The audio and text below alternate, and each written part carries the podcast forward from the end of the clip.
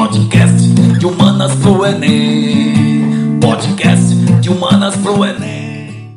Fala rapaziada, está começando o De Humanas, o seu encontro de toda segunda-feira com o conhecimento. Eu sou o Veridiano Santos, vem comigo que aqui só tem coisa boa. É desse jeito, galera do Enem. Vamos juntos, porque aqui no De Humanas você encontra as melhores entrevistas e os melhores debates. Eu sou o Másio Miguel, sempre colaborando por aqui. E não esqueçam que o professor Newton Augusto também está nessa aventura radical do saber, galera. Vamos com garra rumo ao Enem. Mas sem delongas, diga aí, Veridiano, o que temos para hoje? Certamente é algo também muito especial. Ah, meu caro Newton, hoje o de Humanas tem a honra de receber Roberto Liberato Físico. Ele vai abordar a temática da cultura e contracultura nos anos 60. Grato por ter aceito o nosso convite, meu caro Roberto, e já lhe faço a primeira pergunta. Qual o contexto histórico em que se insere o ambiente de contracultura ali na década de 60? Inicialmente, um grande abraço para vocês, Veridiano, professor Newton, Másio Miguel. Um grande abraço para vocês. Muito obrigado pelo convite para integrar aqui o Dia Humanas. Agradeço mais uma vez. E também mandando um abraço para a galera que está se preparando aí para o Enem. E vamos com força, vamos com garra, vocês vão conseguir. Respondendo à pergunta, caro Veridiano, o contexto histórico em que se insere esse ambiente da contracultura se insere uh, no pós-Segunda Guerra Mundial, onde houve o baby boom. O que é o baby boom? Uma explosão demográfica, muitos nascimentos, muita gente jovem nascendo no pós-Segunda Guerra Mundial. E daí esses jovens estadunidenses começaram a se rebelar contra padrões sociais que eram estabelecidos, né? O que se presenciava uh, era uma sociedade que ainda sentia fortemente os reflexos do pós-Segunda Guerra Mundial e também o início da Guerra Fria. E no início da Guerra Fria, e também ao decorrer dela, a corrida armamentista foi marcante. Essa constante competição com a União Soviética fazia com que a urbanização aumentasse, fazia com que a industrialização também aumentasse. Daí, esses fatos ocorridos durante a Guerra Fria fizeram com que esses jovens novos contestassem essa sociedade de consumo exacerbado. Essa sociedade de consumo exacerbado era geralmente idealizada pelos pais deles e que pregava que a riqueza era sinônimo de bem-estar, ou seja, você seria mais feliz quanto mais riqueza você acumulasse. Dessa forma, os jovens eles, eles criaram uma identidade própria e isso gerou um, um, um afastamento entre a geração anterior e essa geração do baby boom, os chamados baby boomers, como se diz, né? E aí, nos anos 50, após os anos, os anos 60 vieram, chegaram, surgiu a chamada geração beat, que vem de batida, batida musical. E aí eles é, se pregavam um estilo de vida extremamente libertário, tendo como influências iniciais os remanescentes dos anos 50, como Chuck Berry, como Elvis Presley, Carl Perkins. E daí então surgiram, nos anos 60, uh, ah, várias vertentes musicais que causaram grandes revoluções no cenário mundial. Muito bem, Roberto. Você poderia nos dizer de maneira mais específica o que o movimento de contracultura defendia? Muito bem, o movimento de contracultura defendia, dentre outros fatores, o anticonsumismo seria um dos primeiros fatores que a gente pode citar. Porque o consumismo exacerbado era um valor no qual a sociedade anterior aos baby boomers, como se diz, pregava. Pregava esse, esse consumismo exacerbado, o acúmulo de riqueza para ser feliz. Mas no caso, o movimento da contracultura vinha, veio, na época, para pregar esse anticonsumismo e que você não precisa de muito para ter felicidade na vida. Também, o movimento de contracultura pregava a luta pela paz, já que esse, esses jovens tinham há pouco tempo sabido né, na história que aconteceram duas guerras mundiais. Então, a luta pela paz era um fator marcante para que esses jovens lutassem esses jovens enfrentassem, até mesmo enfrentassem seus pais, para que a paz pudesse existir, para que menos confrontos pudessem existir no mundo.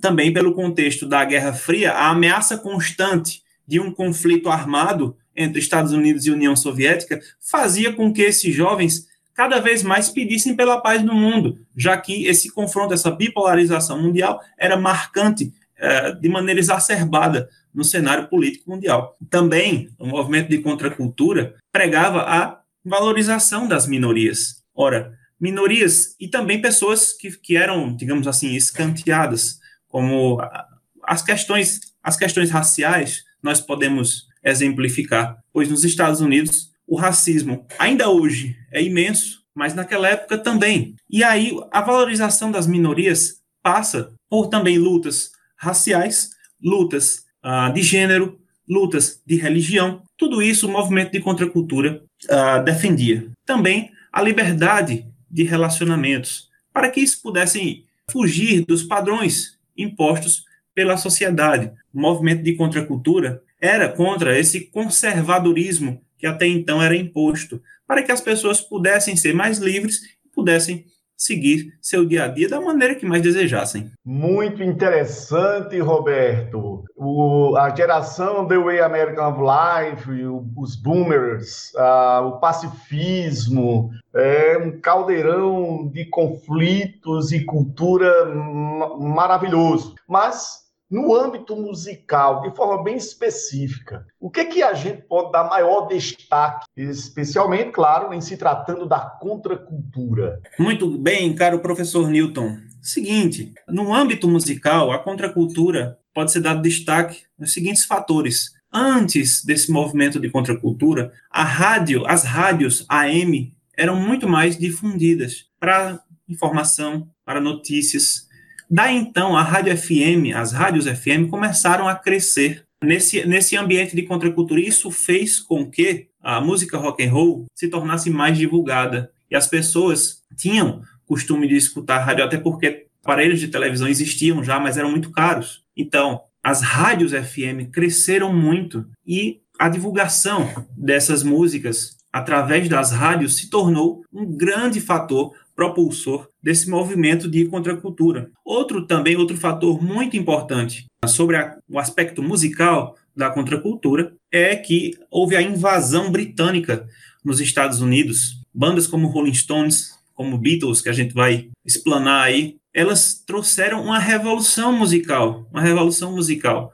E por ter, por ter acontecido essa revolução, essa invasão britânica ah, nos Estados Unidos, os Estados Unidos eram um grande uh, influenciador do mundo inteiro. Então, o mundo inteiro também ficou de olhos abertos para essa contracultura que vinha por surgir nos anos 60. Também a gente pode destacar que houve uma grande, uma grande mudança de padrões estéticos, mudança de padrões culturais, trazidos principalmente com a bitomania, até o corte de cabelo dos homens, o penteado, o corte de cabelo das mulheres também, a maneira de se vestir, tudo isso foi influenciado, o corte mop top, que era o corte que os Beatles usavam na, suas, na, suas, na sua primeira geração, vamos dizer assim, ficou muito famoso na época e muito imitado também. A gente pode dar destaque também para o Festival de Woodstock, em 1969. Ora, o Festival de Woodstock até hoje é considerado um dos maiores, se não o maior festival de música da história e trouxe para o, o âmbito musical mundial,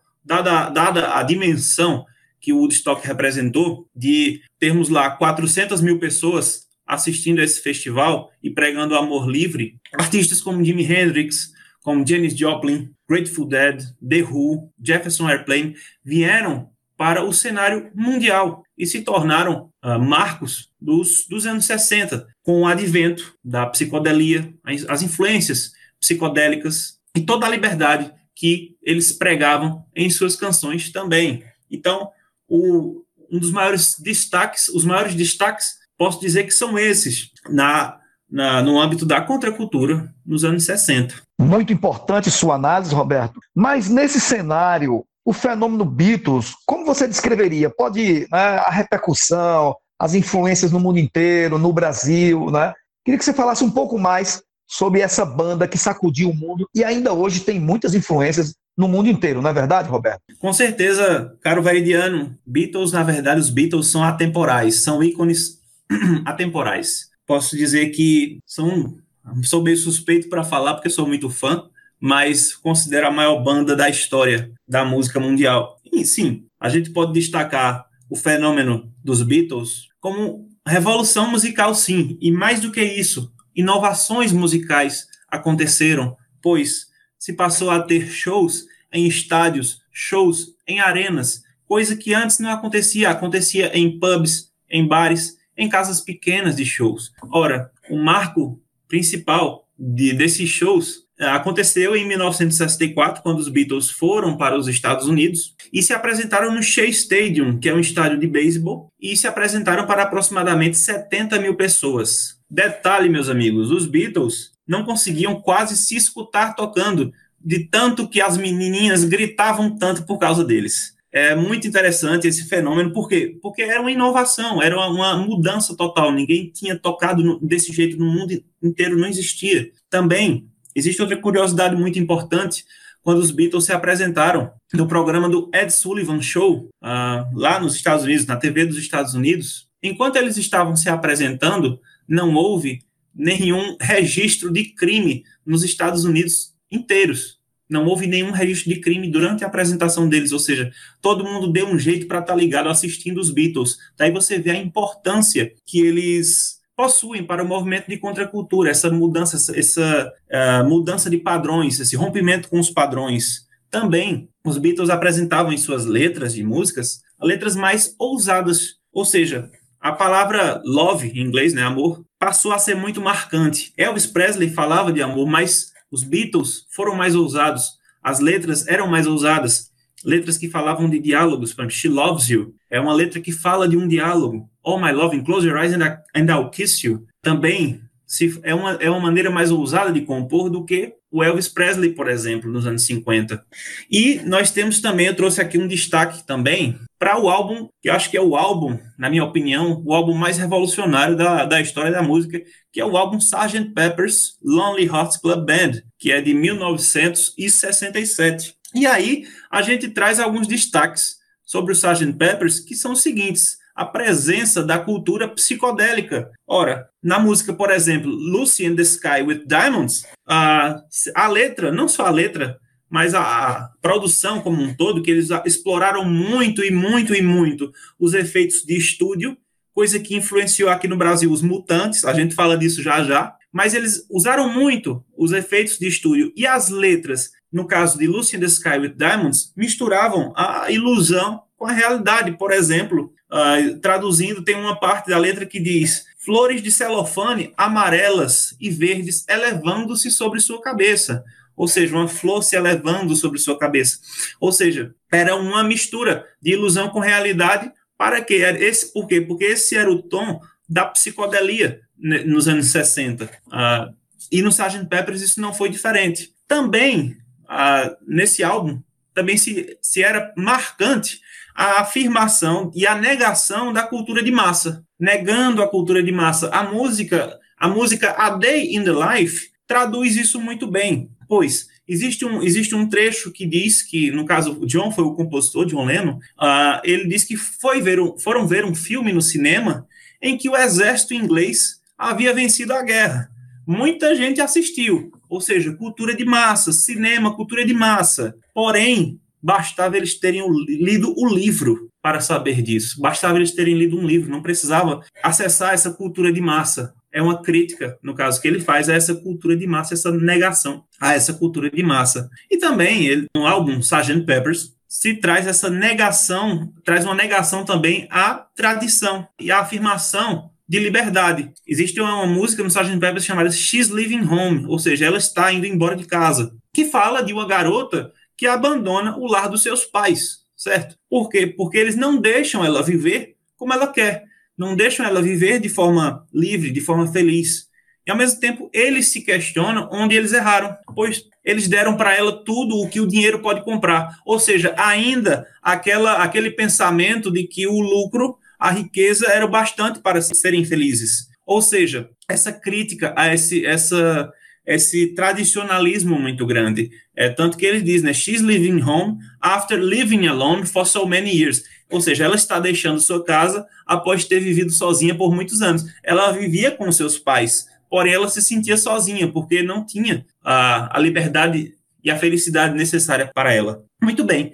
E aí a gente, a gente apenas, como decorrência dessa contracultura musical, gostaria apenas de citar uma canção que é de Paul McCartney, já em carreira solo, não foi nos anos 60, mas a canção Ebony and Ivory, que ele compôs com Steve Wonder, que ressalta a necessidade de quebrar esses padrões e vencer o racismo, ou seja, é, quando ele diz que negros e brancos podem viver juntos em harmonia, juntos como as teclas de um piano que são é, pretas e brancas. Ou seja, é uma canção que representa que a contracultura não somente nos anos não foi presente somente nos anos 60, mas no decorrer dos tempos também.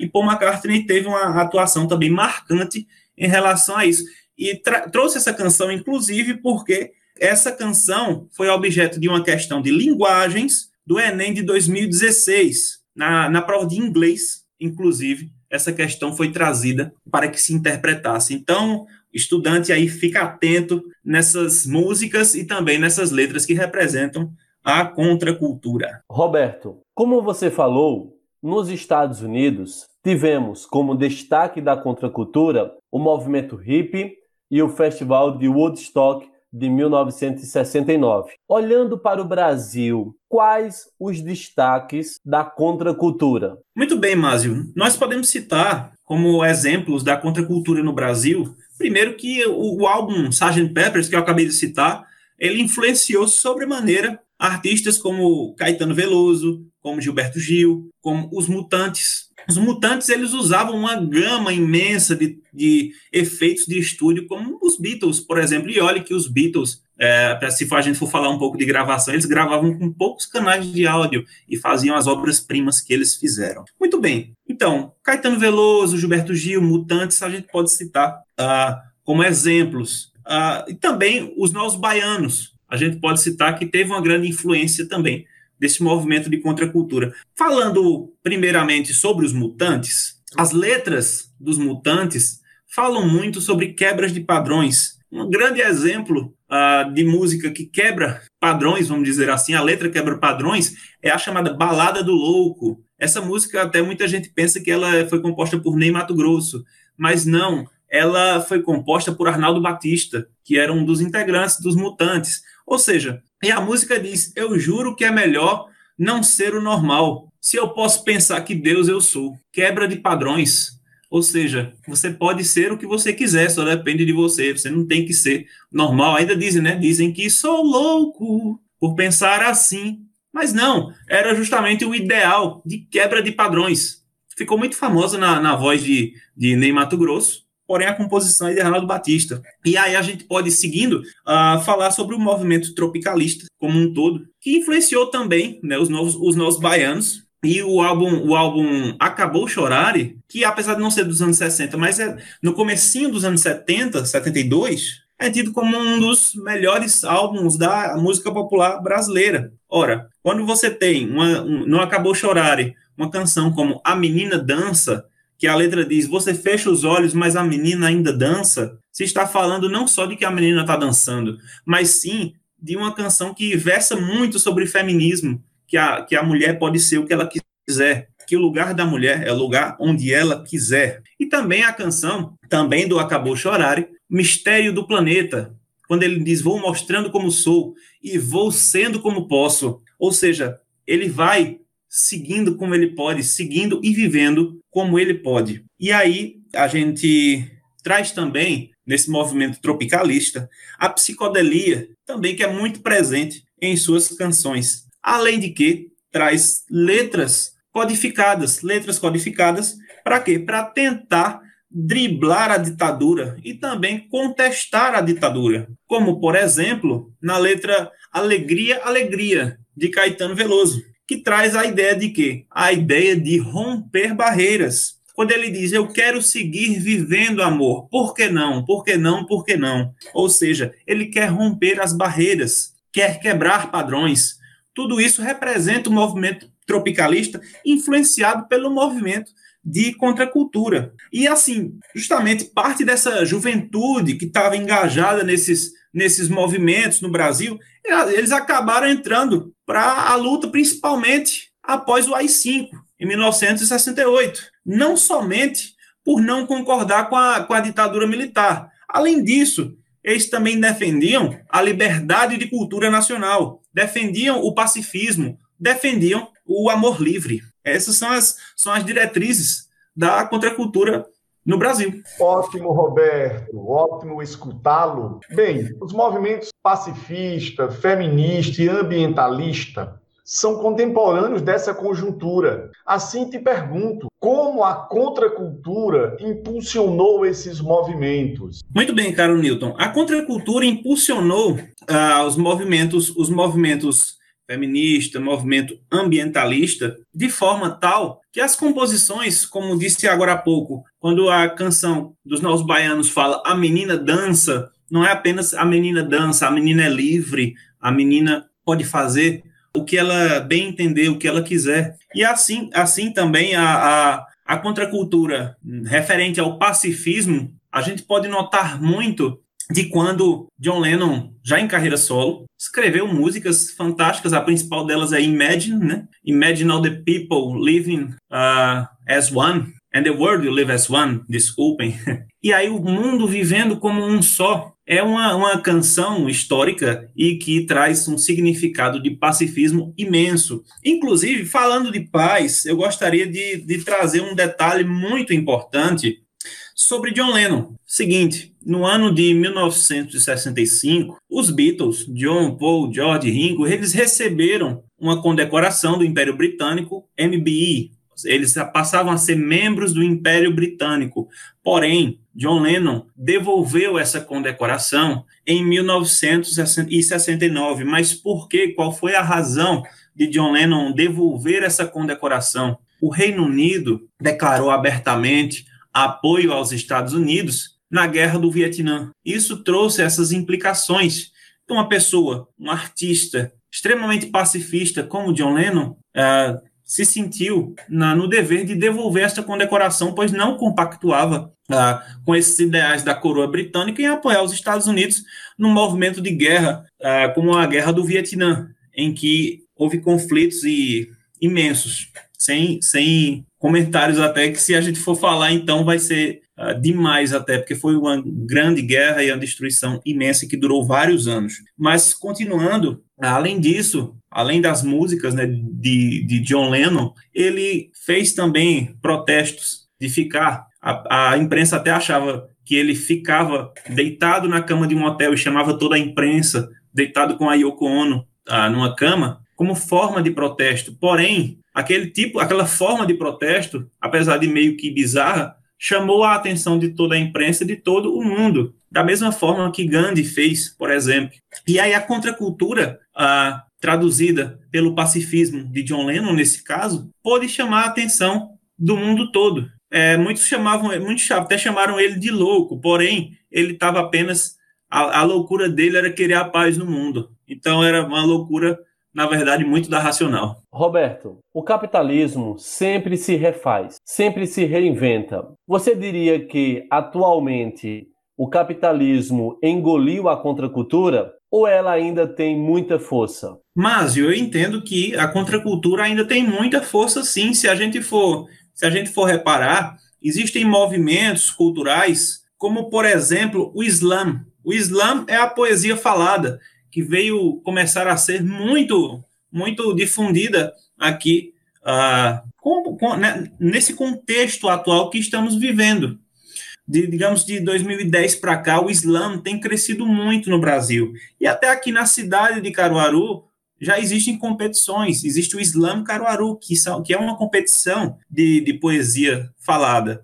E existem competições até mesmo de nível nacional. Mas isso é só uma competição? Não, isso é arte, arte pura poesia falada com tema social, com espaço livre, com espaço democrático, espaço de fala, espaço de escuta, ou seja, um espaço onde a pessoa pode ser ouvido e também escutar a ideia das outras pessoas também. O Islã é um movimento contemporâneo a nós, então eu creio, Márcio, que o capitalismo não engoliu a contracultura. A contracultura, na verdade, se faz atualmente de resistência e, se possível, também necessário uh, resgatar os valores uh, de, outros, de outros artistas de épocas de outrora, como, por exemplo, Chico Buarque, como Elis Regina, como Nara, Leão, Milton Nascimento, que eles representavam anseios sociais. A gente pode até ver que, por exemplo, existem revistas. É, hoje eu não sei nem se essa revista existe, a revista Fatos e Fotos, de janeiro de 1967, que Chico Buarque diz: A minha música fala com o povo.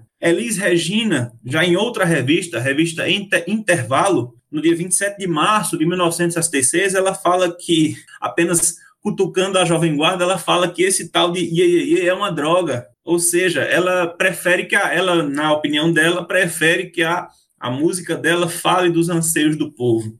Ou seja, tanto resgatar valores de outros artistas de antigamente, mas ainda existe, sim, fortemente a contracultura uh, nos nossos tempos atuais, e um grande exemplo é o Islã. Bom, muito legal sua análise aí, Roberto, mais uma vez. Você estava é, refletindo aí sobre a questão da MPB, eu queria que você retomasse aí essa questão da, da MPB, né? como é que ela foi, é, essa, essa, o movimento da Jovem Guarda, a MPB, como é que foi isso aí? E eu também queria que você falasse quando que essa, essa contracultura chegou em Caruaru, como é que foram as influências aqui na nossa terrinha, na nossa cidade, meu caro Roberto. Muito bem, grande Veridiano. Seguinte, respondendo a pergunta sobre, sobre a polaridade aí entre a Jovem Guarda e a MPB, o grande paralelo que eu posso fazer é o seguinte, que a MPB trazia em suas canções uma representação de anseios sociais que a Jovem Guarda simplesmente não trazia, não trazia em suas canções. A Jovem Guarda geralmente falava mais de romantismo e a, a MPB falava mais a linguagem social, a linguagem que o povo, de certa forma, precisava ouvir para responder a determinados anseios que eles necessitavam. Exemplos de músicas que a gente pode citar da MPB, Roda Viva, de Chico Buarque. Existe uma música que ficou muito famosa na voz de Elis Regina, mas que, na verdade, é do grande Belchior, que é Como Nossos Pais. Também é uma é música, uma canção na qual se reflete que é uma canção de resistência, na verdade, apesar de que ele fala que eles venceram e o sinal está fechado para nós que somos jovens, porém se mostra de que é necessário é necessário que os jovens tenham resistência para seguir adiante. Também a gente pode citar como exemplo dessa desse anseio social trazido na MPB a música Cálice de Chico Buarque. Ora, essa música inclusive foi reprimida pela ditadura, foi proibida de estar em circulação, pois a letra, uh, segundo o DOPS, o DOICOD, achava, achavam uh, os chefes de que essa letra era afrontosa às questões do governo. Também nós podemos citar de Geraldo Vandré a música Disparada. São todas músicas que trazem um contexto social interessante, relevante para o momento em que se vivia. E assim, a gente, a gente pode dizer que era uma música que falava a língua do povo, que era a, o idioma que muitos estavam necessitando escutar naquele momento tão difícil que era a, o início de uma ditadura militar no Brasil. E também respondendo a, a segundo, o segundo questionamento, a, de quando a contracultura chegou em Caruaru, posso dizer que a contracultura em Caruaru foi muito influenciada e muito consumida, vamos dizer assim, pela, pelos movimentos musicais do Recife. O maior exemplo deles é a banda Ave Sangria, que uh, foi criada, na verdade, em 1974 e que possuía um guitarrista caruaruense, o guitarrista Paulo Rafael, que inclusive hoje é guitarrista ah, do grandíssimo Alceu Valença, Paulo Rafael, grande ícone musical do nosso estado de Pernambuco. E aí, no início dos anos 70, a banda Ave Sangria foi formada como decorrência de uma banda anterior chamada Tamarineira Village. Ah, é a banda anterior, com parte dos integrantes que vieram a formar a banda Ave Sangria. E aí o Ave Sangria fazia parte de um movimento chamado Udigrude Recifense, que era o underground, né, como se pode dizer assim. Era um grande exemplo de contracultura. Ora, a gente pode citar a, a música, acho que é a música até mais famosa do Ave Sangria, que é a música O Pirata, quando ele diz: Minha casa é o reino do mal, o meu pai é um animal, minha mãe há muito que enlouqueceu, só resta eu, com minha faca e a minha nau, o meu barco, né? Ou seja, é uma música de quebra de padrões, é uma música meio que de revolta, é uma música ah, contra o conservadorismo. Então, o Ave Sangria é o maior exemplo de consumo musical e que se consumia no Recife, que a influência era grande também para Caruaru devido à pequena distância geográfica. Importantíssimo também a gente ressaltar que já naquela época já existiam feiras, festivais musicais aqui na região.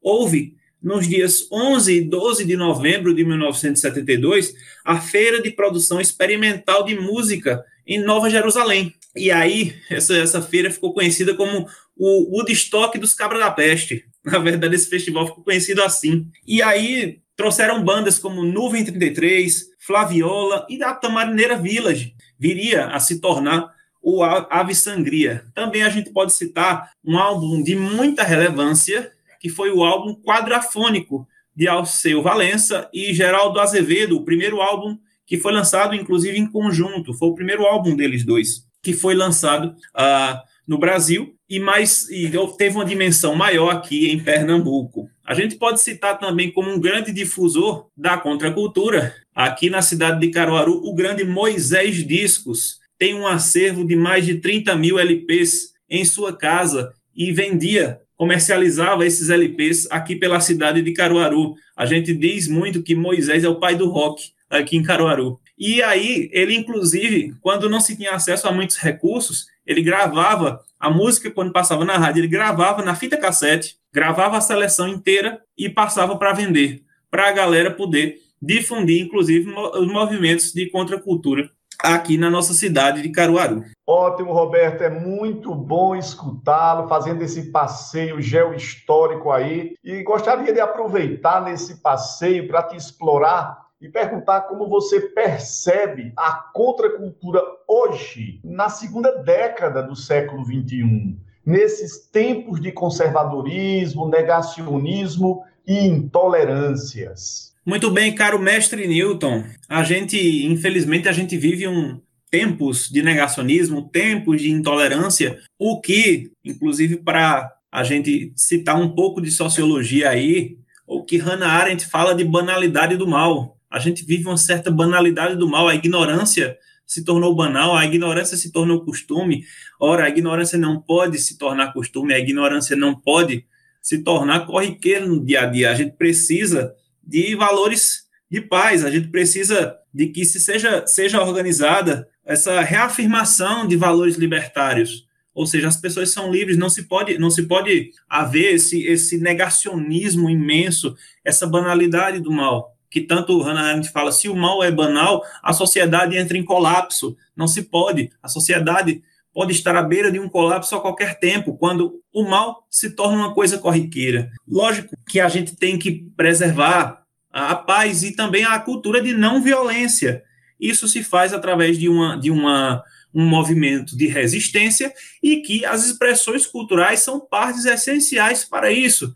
Tanto artistas já consagrados, como novos artistas podem fazer, organizar movimentos de resistência para que a paz, digamos assim, a paz continue a reinar né, nas nossas terras, vamos dizer assim, e que a gente possa ter tranquilidade no nosso dia a dia, sem que o, o mal seja tornado uma coisa banal. Que debate, senhores! Falar de cultura e contracultura nos anos de 1960 é muito bacana e fascinante. Companheiro Roberto, muito obrigada por sua contribuição ao Dilmanas. Tenho certeza que nosso ouvinte aprendeu muito hoje. Você poderia fazer suas considerações finais? Querido Másio, grande mestre veridiano, professor Newton, foi um grande prazer estar aqui com vocês e para mim é uma grande satisfação debater sobre temas que vêm desde os anos 60, mas que atravessam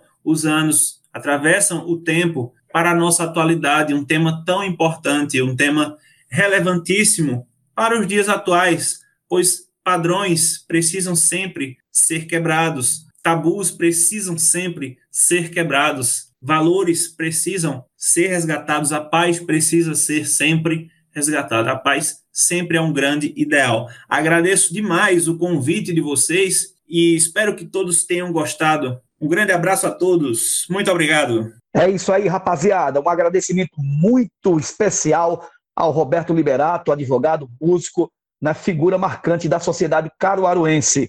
Olha, se você gostou, compartilha. Toda segunda tem mais. Fica ligado. Um abraço e até a próxima. Aproveito para agradecer enormemente ao Roberto pela brilhante participação no Dia Humanas. Foi ótimo reencontrá-lo por aqui. Por certo, os ouvintes do Dia Humanas foram agraciados com conhecimentos postos em elevado nível. Assim chegamos ao final de mais um adorável áudio encontro. Agradecemos sua audiência e pedimos que vocês comentem, divulguem, compartilhem o nosso conteúdo. E lembrem, todas as segundas-feiras, vocês, nós do Dia Humanas e o Conhecimento, temos um encontro marcado e imperdível. Ótima semana a todos e até o próximo áudio encontro. Podcast de Humanas pro Enem. Podcast de Humanas pro Enem.